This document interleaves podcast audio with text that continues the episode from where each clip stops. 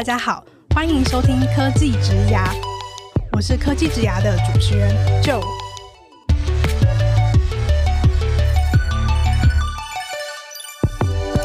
科技职涯是由 CakeResume 制作的广播节目，我们将会邀请在科技、数位等不同领域的工作者来分享他们的职牙故事和个人观点，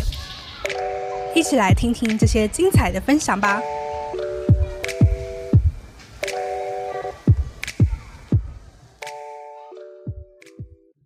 Hello，大家好，我是 Joe。当我们在讨论职场技能的时候，我相信外语能力是大家很重视，甚至它可以说是一种必备技能。尤其是台湾人应该都相当熟悉的英文。不过我自己的经验是，因为从小到大我在学英文这一块，应该大部分的人都是为了要应付考试。那如果今天你真的有需要跟外国人沟通的需求的时候，其实常常会觉得没什么自信。呃，就有一种哦，我明明就读了那么多书，可是为什么我真的需要的时候，我却讲不出来？或者是哦，我真的需要英文书信的时候，我会觉得哦，好像很没有自信，自己写的好不好？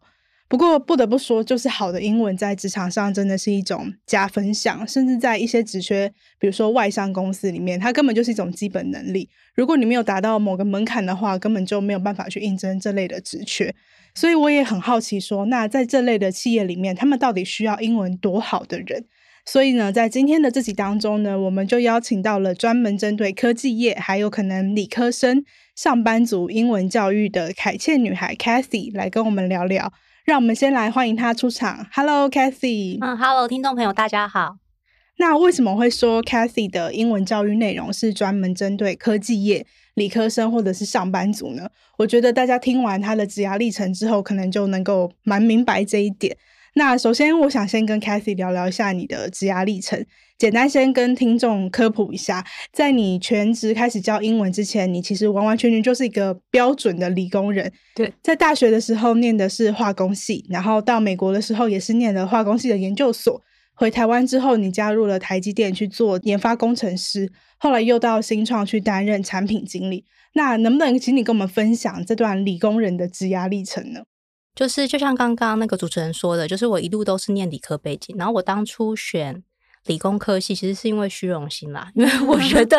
因为我觉得念数学好的人感觉比较酷，然后那时候、哦、真的蛮酷的，我觉得。对啊，就是当时就会觉得 哦，数学考好，好像大家会觉得你很厉害，可是英文国文好，就有一点点，反正就背一背，就当时会觉得英文国文是备科。嗯，当然后来出社会就知道，其实文科也很重要。对，反正总之我那时候就因为虚荣心选了那个理科，那后来就一路念了台大化工，然后再去史丹佛念化学工程研究所。嗯嗯，可是我觉得在这个过程中，其实我可以一直感受到自己不是一个那么理工的人。嗯，对，所以那时候，但是我以我觉得我以前比较随波逐流，哎，嗯，就是比如说身边的人，他们就觉得说，哦，去练理科，然后之后要申请出国，就是要因为大部分念理工科系人都会，要么在台湾念个研究所，那要么就是申请出国。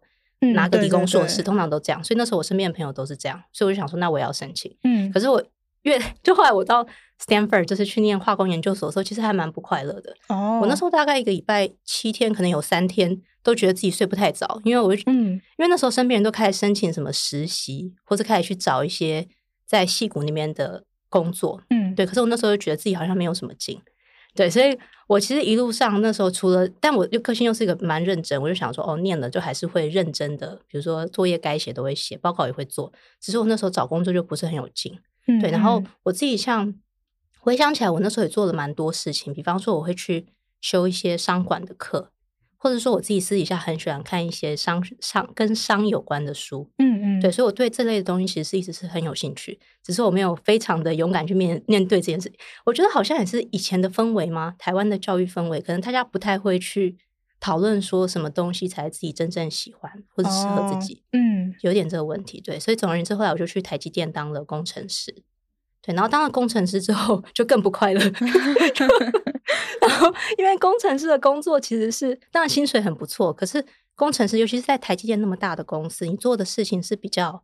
那叫该怎么说？嗯、比较细一点嘛。对，很细很细，没有办法像就是你知道主持人，你可以做各式各样的尝试，见到不同人。嗯、我可能每天都是面对机台，然后一直在做一些数据分析什么的。对，所以后来我那天那时候每天都很不快乐。听得出来，我一路都很不快乐。然后后来，对，后来我妈就说：“啊，算了算了，你就不要做了。”她说：“你自己去外面找一个什么新创什么的。”对，所以后来我就辞职，然后就就开始跑去不同的新创公司，大概待过三间，嗯嗯，对，然后都是做有待过电商，然后也有待过宠物科技。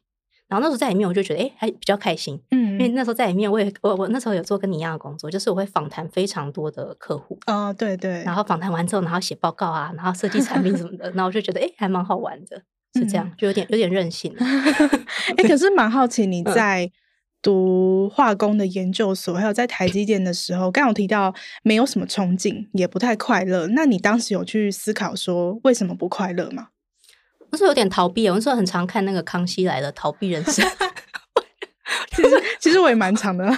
我那时候看超多《康熙来了》，因为当时是不是也只有他们？那时候还没有那么多 YouTuber。我当时只是隐约知道不对，嗯、所以可是也没有做出什么很积极的行动。我好像也没有特别去探索说啊，也许我可以当个部落客。嗯，我有时候在想说，会不会是有时候反而你念书念的比较高，就是你反而有点限制住。可能你同学都会去什么 Google、Facebook，然后你就觉得说，哦、嗯啊，我不想去，但是我也不知道我要干嘛。哦，我自己以前是有个感觉是说，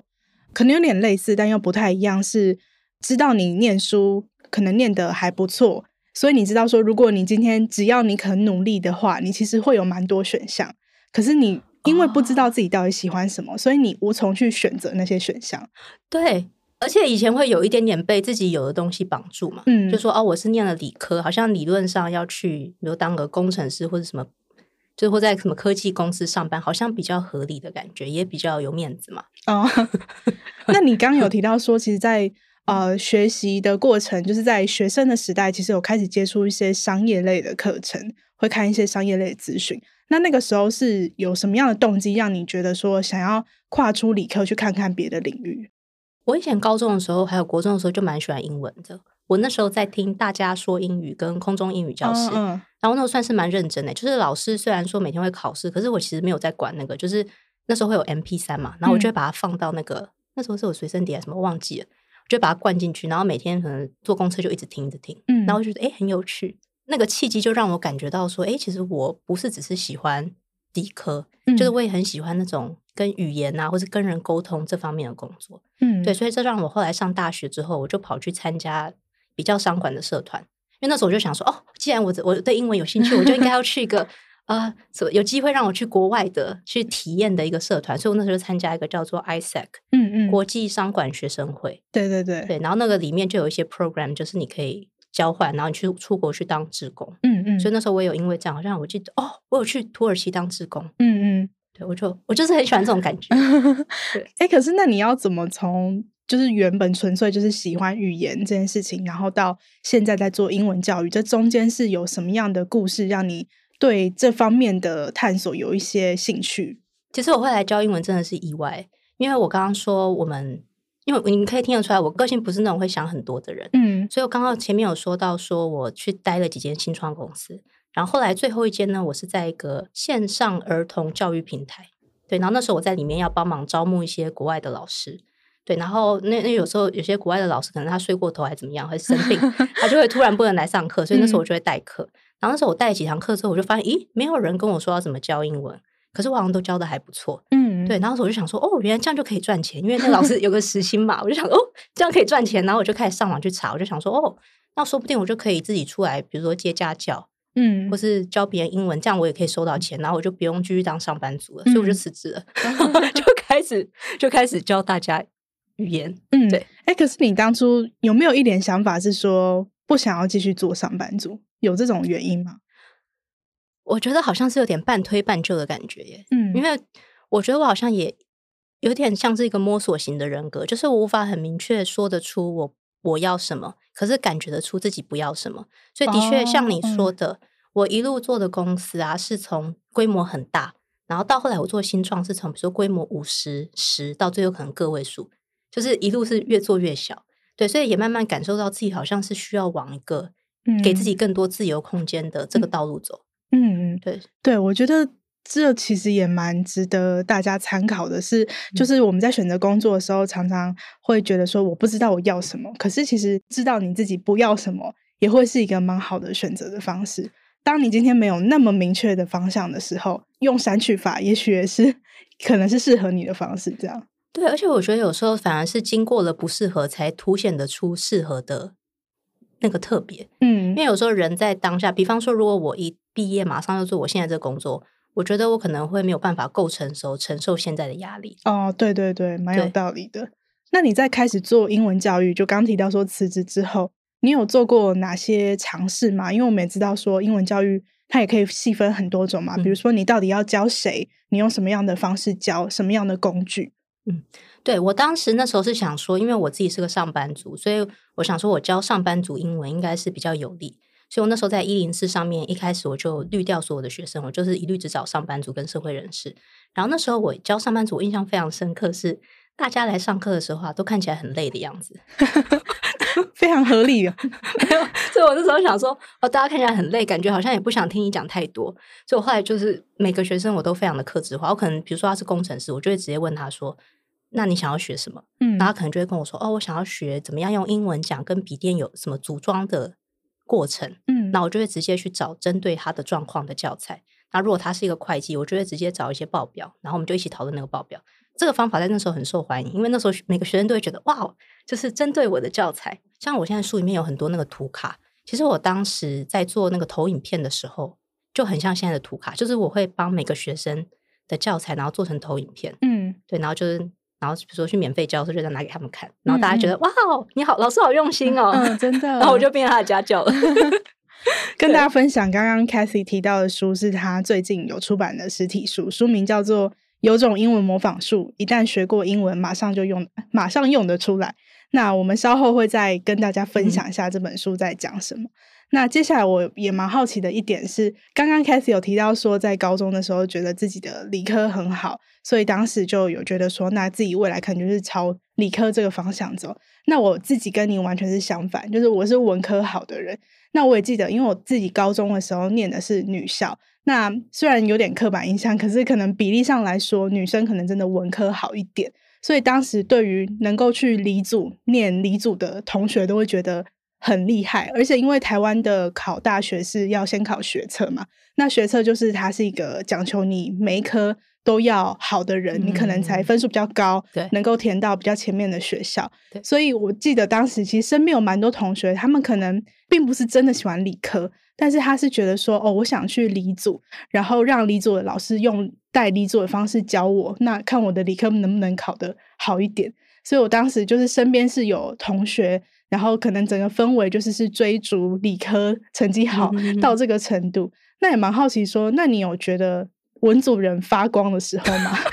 因为你自己是理组人哦，我真的蛮好奇。可可以诚实讲嘛？我以前念书的时候，因为文科对我来说没有那么困难，嗯，嗯，所以当时会觉得还好。而且加上以前文理组的人不都是分开吗？就是谁也不不管谁嘛。对，但反倒是我上班之后，我其实蛮佩服文科的人诶，因为我自己觉得文科的人真的比理科人会沟通多了。像我以前有时候讲话也比较屁孩，哦，可是我就有注意到文组的同学们就是比较懂得怎么样，比如说对上或是对平行或对下的沟通。嗯，这我觉得蛮厉害的。哎，可是你觉得造成这个差异的原因会是什么？我觉得有个很大的原因是因为理科生真的花很多时间在写作业。以前以前以前大学的时候，我记得我同学有人是上那个经济系啊，他好像跟我说他没有那么累。嗯、可是我们理科真的是像那样大一，你知道，就是二十五、二十六学分，嗯，然后就会塞得非常满。下课或周末几乎都在咖啡店跟那个。图书馆写作业，我觉得应该会有差吧。你都在写作业，你就没有时间去培养什么社交技能哦。对，据我所知，理科的同学他们每一个学期就是一旦开始了期中考之后，就永远没有结束。对，因为像。呃，我自己是管理学院的，然后我们可能就是有那种很明确的，嗯、可能就是几月就是期中考，然后几月就是期末考，嗯、一个学期可能就痛苦那两三次。嗯、可是理科的同学，他们可能就是只要一旦开启了第一次的期中考，他们就会一直痛苦到期末，我就会觉得非常的敬佩。对，我现在回想起以前大学生活，的确就是一直在考试跟写作业。嗯。跟我自己花一点时间去修商管的课，觉得比较开心的时候。哦，那你从理科背景的学历，然后相关工作经验，转到英文教育这一块，就是听起来蛮文组的工作。这个过程中，你有遇过什么样的困难吗？我真要好好想你讲的这个问题。其实我觉得，我觉得最大的问题好像是心魔。哎，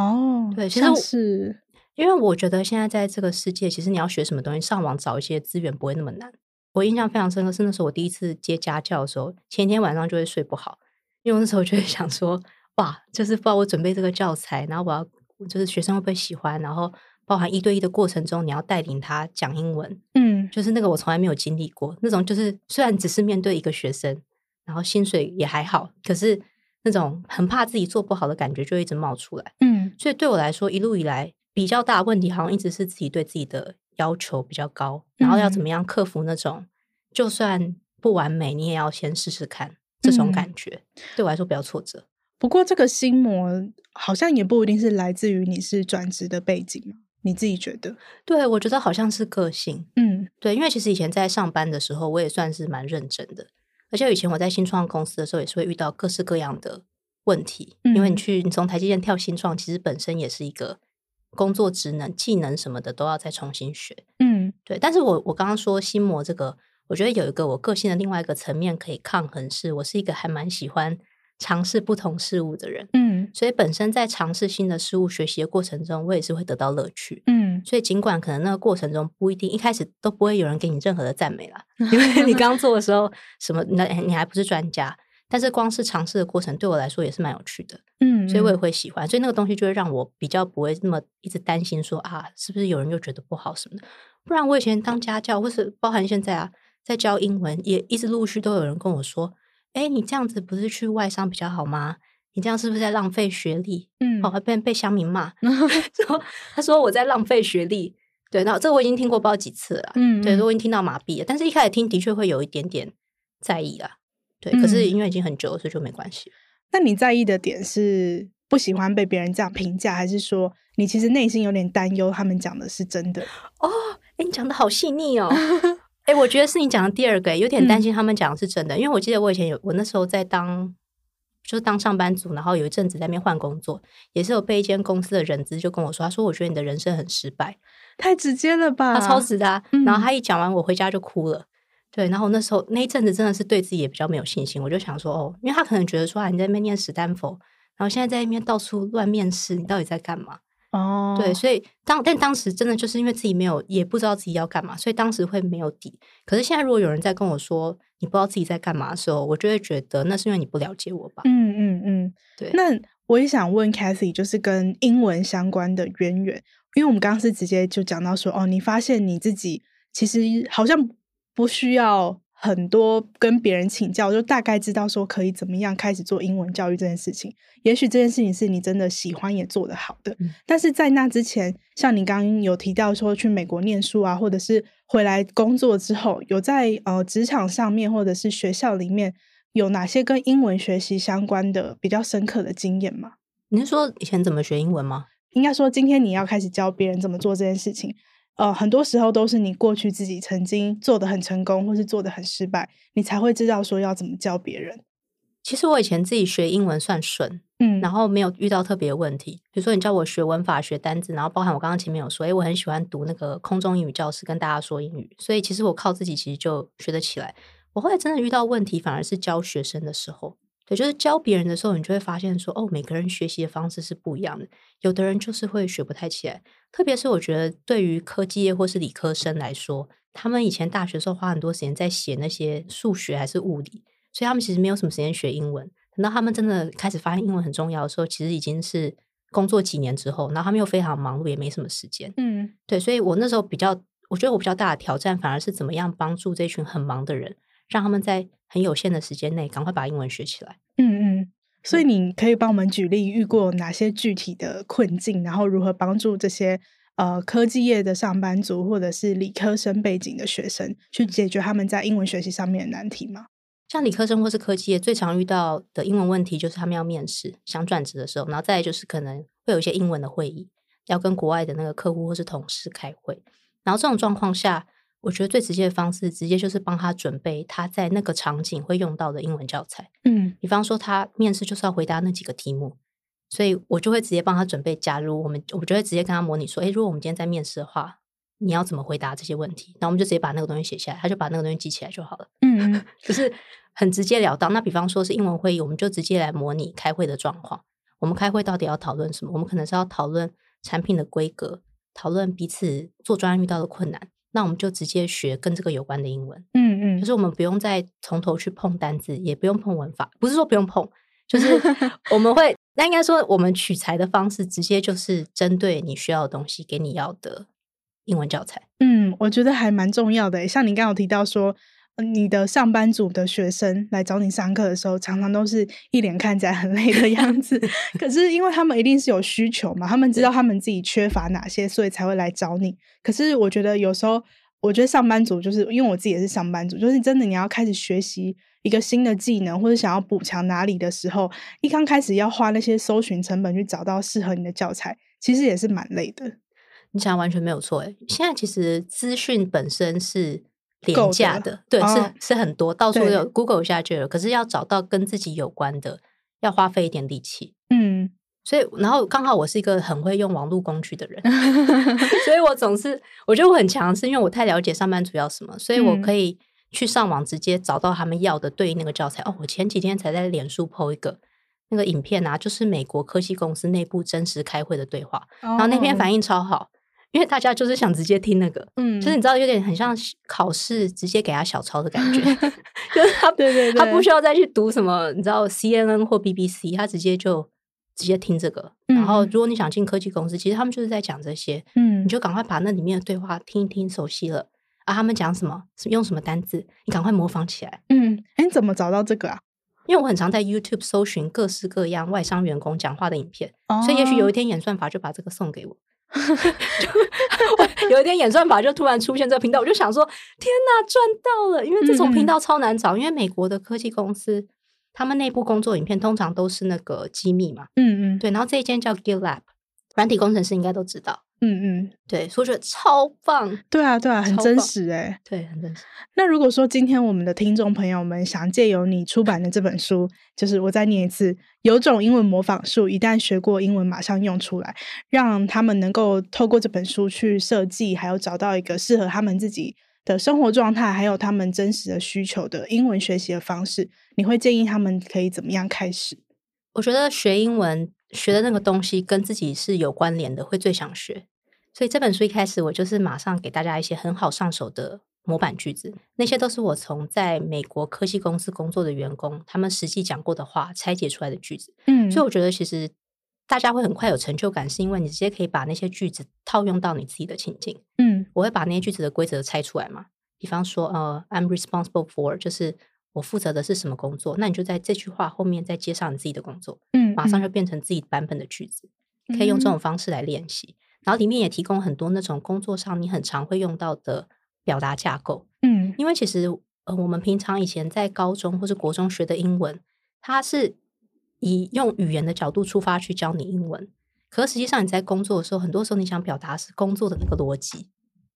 就是你会有一些工作逻辑，比方说你要怎么样用英文去表达你遇到的困难，你可能需要先解释说哦这件事情的背景是什么啊，我们遇到的困难是什么。我们拥有什么样的资源？然后我们下一步要做什么？嗯、其实大家要学的是有点像这种架构，在英文里面该怎么表达。嗯、可是这种东西，如果你自己去用你学过的文法或是单字去凑，会凑很久。哦、所以还不如直接就是我们去模仿现在别人现成他们是怎么表达，然后我们把那个架构搬过来，嗯，就会很方便。哎，蛮好奇，呃，可能我们以台湾学生的英文教育为例好了。可能因为这可能也是听众们大部分的教育背景，就是为什么我们从小到大，可能从国小就开始学英文，到到现在，为什么我们会真的要表达的时候，反而会有一种脑中收不到词的感觉？因为以前学的东西跟你现在真的要用出来的情境是有差距的。以前可能学了一些，像我以前托福的时候，可能一些什么听力的题目或者口说题目，然后讲一些什么恐龙吗？就是还是亚马逊丛林，嗯，就是以前讲那个主题跟我们后来真实生活中要讲的主题本身已经有落差了，嗯，所以会带不上来。像以前我们国中不是会，我真的记不得哎，就是 因为就好像也没有很生活化，是不是？反正就是一些英文文章嘛，那老师就画一些单字重点。因为我记得国高中的英文课本，他们就是课文的内容，他们其实会想要同时教你英文的同时，然后也教你一个知识。所以他可能都会选一些，比如说历史故事、科学的原理，然后他就会在就是在课文里面这样写。然后就是你读完之后，你确实是可以学到一些可能文法，然后一些比较高级一点的单词。没错，没错，对 对对。可是我们真实生活中真的在讲的东西都非常的生活，嗯，然后工作中在讲的是更加的琐碎。可是那些东西可能以前的老师不会觉得那个东西，就是应该说他们选的东西没有很高频，嗯，就是我们真正很高频讲的东西，并没有被很系统化的整理下来。哦，其实包含你看，你说你要学工作上的英文，其实在美剧中也不会很常出现，因为美剧的剧情是很多人去看美剧学英文嘛。可是美剧的剧情跟我们真实生活在讨论工作其实是有落差的。嗯，美剧因为比较浮夸嘛，嗯，然后讲话都好像那个。高低起伏要很多，可是你真的去看他们真实在讨论工作，可能一个小时来来回回就是在讲那个专案的某一个细节。嗯，那这样子的东西其实是没有被整理出来变成教材。嗯，我觉得一方面也是像我刚刚讲，他可能也没那么好找。嗯，对，然后再加上大部分的英文老师，我觉得有工作经验好像也会有差。嗯嗯，像像你自己就是有真的在真实企业中工作的经验，然后呃自己之前也有在美国生活过的经验，所以你就会知道说当地的母语者他们生活中到底都是怎么样用这个语言的。所以其实是有一些其实蛮常见的句子，大家只要模仿他们使用这些句子，其实就可以让你的英文沟通变得很流畅。对，你刚刚这样讲，我突然想起来，没有错没有错，因为我以前当过在台积电当过工程师嘛，然后包含后来有去新创公司当那个产品经理。所以以前在工作上，其实有时候也会用到英文跟同事沟通。可就算没有，就是应该说，我对于工作中要讲的那些话，其实是熟悉的。嗯，然后现在刚好又有来教英文，所以我等于是把英文跟以前那个工作场景做了连接。嗯嗯。所以其实我听起来会觉得说，嗯、呃，学习的受教育的过程中，你是一个对于英文教育其实蛮认真投入的话，其实还蛮可惜的是，其实你脑中有很多好的资料，只是你不知道要怎么样把这些资料凑出来，变成真的生活中现实可以用的英文。没有错，没有错，就是其实是大家的底子是够的，嗯，只是不知道怎么用，嗯，就是单字所有单字句型我都认得，只是哦，原来在此时此刻。我可以把 I'm trying to 或是 the problem is 嗯这个东西用出来嗯嗯对，因为我自己在呃比如说写英文书信，或者是如果有那种可以先让我架构好要怎么讲的那种英文演说的机会的时候，我常常发现我会把它想得太复杂。对，就是其实并不一定要用到这么深的句子，或者是这么复杂的文法去表达我想要表达的意思。对，所以这种时候，其实我觉得活在网现在这个时代真的非常幸运。因为我们要知道别人怎么讲，没有那么难。嗯，其实你去 YouTube 或是 Podcast，可以有一很多那种在国外公司工作的人的范例可以参考。所以就，当然只能这样活活的听，对一般人来说有点难了。所以这时候如果个老师可以帮你整理出来，就会很不错。对，马上就切上了，就是可以参考 这本书。好笑。对，那关于这本书，其实我有个蛮好奇的地方，就是我们刚刚前面有提到说。这本书最近是出版了实体书嘛？然后就我所知，其实，在更之前，嗯，Cathy 自己是自费出了电子版。那蛮好奇说，当初为什么会想要有自费出电子版的尝试呢？因为在出版电子书之前，我那时候在做个人的网站，然后那时候我稍微整理一下，我就发现说，哎，其实就已经可以变成一套学习方法。嗯，然后我就想说，哎，那就把这些字跟图卡凑一凑，是不是可以变一本书？嗯，然后我就上网查一下，我就想说，那不然自己做一本电子书好了。然后，因为我都想的很容易的，然后我就跑去那个外包网，然后就开始找一些做电子书的公司啊，或是个人，他们全部都是给我打枪，不然就是跟我说啊，我们只能做到比较阳春的版本。嗯，然后那时候就想说，哈，就只能做成这样，这样子我好像会卖不下去，因为我个性是那种，如果这东西我不够满意，我就会觉得我很难卖它。嗯，对。那我想说，好，那我既然不要妥协这件事情，我就自己找一个团队。那非常幸运是那时候我有找到工程师，嗯，跟两个美编。然后他们就是可以协助我，然后在我们大概花了四个多月的时间，然后去研究那个电子书的，比如说原始码，哦，就是到底要怎么写。然后因为我的电子书比较麻烦，它因为是图卡嘛，就是不是纯文字的，不是纯文字，也不是纯小说，它是有图卡，然后又有音档，然后又有一些什么小图示。我觉得希望它看起来是美美的，嗯，因为我想说大家看书应该就是就像我说嘛，大家都很累吧，嗯，所以看书也希望是赏心悦目的感觉。对，所以我就这样把它做出来。那你在筹备这本电子书的过程中，嗯、你有感觉对自己有什么新的认识吗？或者有什么印象深刻的经验？其实我觉得我好像个性一直有一种很矛盾的成分。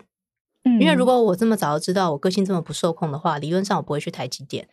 可是我觉得人对自己的了解好像真的需要一些时间。对对对，对我本来其实也有想说，像我以前出那个线上课程啊，包含后来做电子书，其实我中间自己也有点自我怀疑，就想说，哎，那我是不是应该要像跟别人一样，然后去找个平台合作什么之类的？嗯，可是我就发现，一旦因为其实中间陆续一直有平台在问我说，哎，你要不要跟我们合作开课什么的？可是后来你就会发现说，其实你很难按照一个现有的东西走。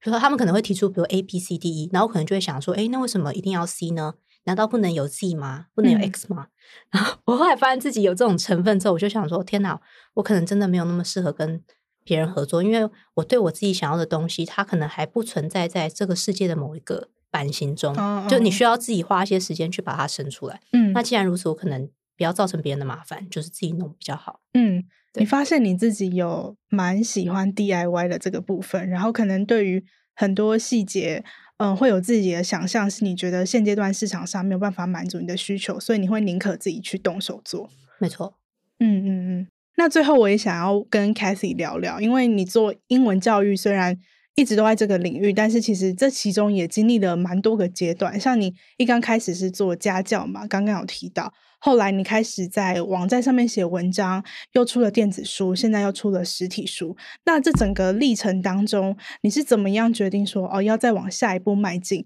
那这个迈进的过程当中，你自己又获得什么呢？我一开始在当家教的时候，那时候也没有觉得一辈子会做这个工作。对，然后刚好在两年多前，那时候遇到疫情，所以我就开始在网络上写文章，然后写一写，其实真的算运气蛮好，就是有受到大家的欢迎。嗯然后那时候我就有发现说，其实我是一个非常擅长表达的人，嗯，就是不管是用文字或是图卡或是拍影片，其实观众都还蛮买单的，对，所以我那时候就感觉到说，哇哦，其实比起在讲台上用这种多媒体的形式去表达英文的教学的内容，是一个自己相较于其他老师，比起一般的英文老师更擅长做这方面的表达。对，这样后来发现自己擅长做，那当然就是家教想啊，家教先推掉，然后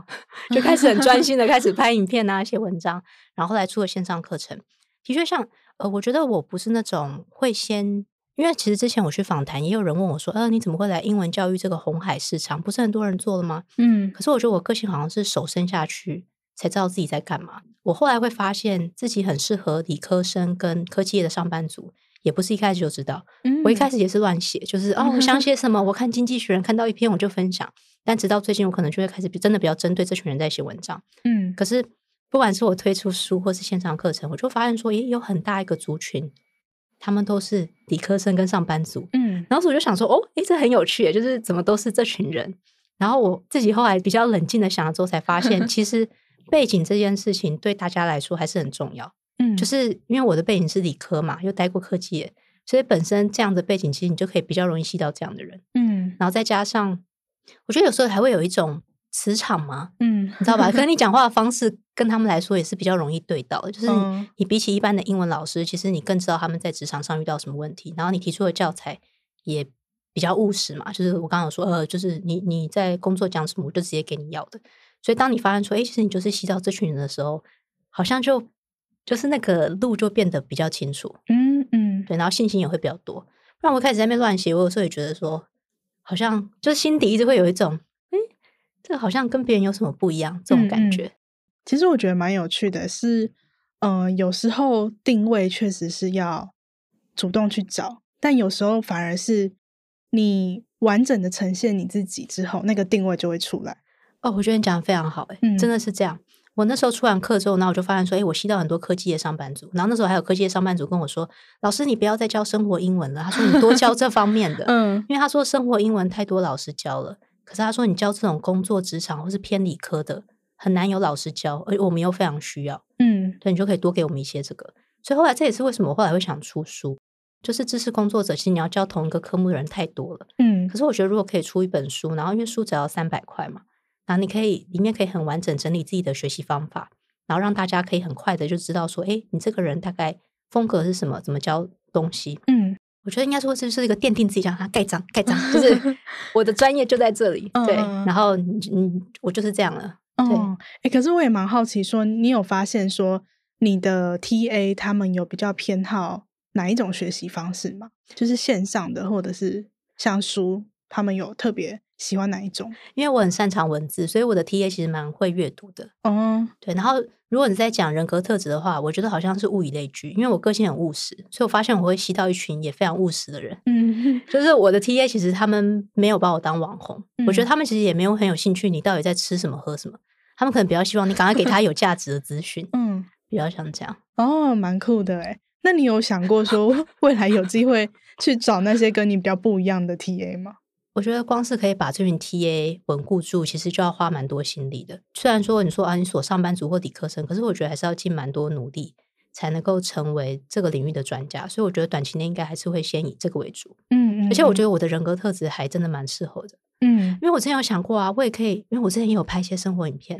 然后就是介绍鼎泰丰还是凤梨酥，其实我也蛮喜欢的。可是你仔细想一想，也有很多网红他可以做比我更好。嗯，比如说吴凤，或是 直接点名莫彩 希，你知道吧？就是那些他们都是那种俏兵，然后又很活泼，我可以做，但是你就会变得跟别人比较难分出来。嗯嗯，对，所以我觉得短期内你先把自己，应该是说你先做别人真的完全无法碰。我觉得我是个脑袋动很快的人，可是不得不说，在执行的过程中，你会发现有可能一千一百个细节，嗯，其实光是可以把那些细节从一到一百全部做好，也已经很不容易了。对，而且你又是就是那么在意，一定要自己去弄好的人，对对，比较没办法接受，可能一开始就请别人帮忙，完全没有错。我是直到最近才开始找一些小帮手拿来帮我，以前也是每个都自己弄。可是我觉得那样是不对的，欸，因为比如说你连字幕都自己上，这太扯了。就先对，但我以前就有那种毛，就是觉得啊，全部都自己走一遍。但这个有好处啦，因为现在你跟别人合作的时候会比较方便。嗯，就是因为每个都走过了，所以大概每嘎都知道在哪里。对，我自己其实，在制作科技之涯也是这样的历程。就一刚开始，我自己可能会需要负责几乎全部的工作内容，但是渐渐的，我就会发现，就是我的人力有限，然后可能我的。热情也有 限，就是我不一定对所有的工作都有热情，然后我可能也需要把我的能力放在更适合的位置上，所以我就会慢慢的解放掉一些我并不是太有兴趣，或者是呃以我来做的话太浪费钱、太浪费时间的工作，请别人帮忙，这都是一个历程。没错，而且我觉得这个心情也要调整，就是说你觉得完美跟别人做事的方法，别人怎么想，其实有时候也不一样。对对对，就是我后来发现说，哦，其实你应该是把。百分之九十以上的注意力是把你的强项发挥到最大，嗯，然后有一些没那么重要的，其实做七十分、八十分，有时候就要让它算了。哦，好好有感触哦，是吧？不然你一直纠结那个，对，其他都不用做了。因为毕竟我们这一集是在年后的这一周录，然后相信大家年后这一周都非常的爆炸。这种时候就是你会需要，就是果断的舍弃不需要你的事情的时候，嗯。OK，好啊，那我们今天的访谈就差不多到这里。我觉得今天还蛮开心的，跟 Cathy 聊了，不管是他个人的职涯故事，还有他在英文教育这一块他所推出的特别的教学的方法，也跟大家分享了他的书。然后我觉得蛮有趣的是，真的可以从他做选择的过程当中，了解到这个人到底是怎么样的。因为我觉得蛮有趣的是，像你刚刚提到说，其实你选择可能工作的。呃，组织的人数是越来越少的，然后你也发现说，哦，你自己的个性其实并不是那么适合，是可能做一个决定，然后就把执行的事项请别人帮忙做，你会很需要自己去经过那完整的一轮，才能够比较安心。我觉得这样其实适合自己的性格的事情，如果有找到之后，每个人其实都可以在自己的领域发挥得很好，就也不见得是说一定要学习。可能特定的模板去过那样子的人生，我觉得大家找到自己舒服的方式，然后可以呃发挥的最好的方式，应该会是比较理想的职涯的样貌。那如果说大家对于今天 Cathy 在我们的节目中提到的英文学习法有兴趣的话，都可以到科技职涯的 IG，还有 Cake Resume 的粉专，我们会有抽书的活动。那如果大家有任何想听的内容，未来也可以持续的透过这些社群和我们联系。那今天呢，也谢谢大家的时间，谢谢大家的收听。接下来科技职涯才能可能会为大家带来更多有趣的内容。如果你喜欢我们的 Podcast，欢迎订阅、追踪和分享。也欢迎到科技职涯的 IG Cake Resume 一点 Podcast 和我分享你的想法。我是 Joe，大家下次见，拜拜，拜拜。